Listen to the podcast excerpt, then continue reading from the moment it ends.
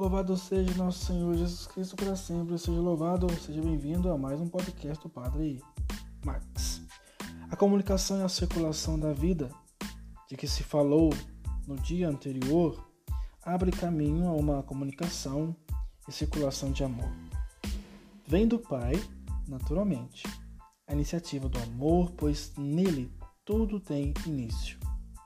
Simples o raciocínio de Jesus o Pai amou o Filho, que permaneceu em seu amor, observando seu mandamento.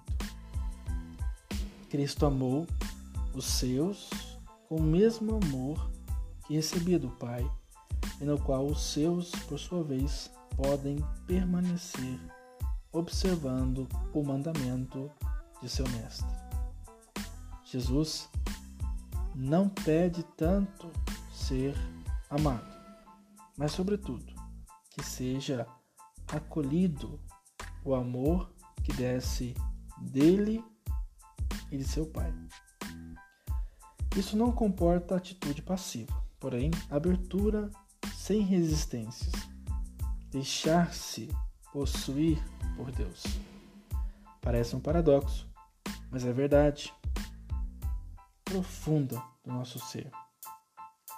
Para o homem, amar a Deus significa, antes de tudo, deixar-se amar por Ele.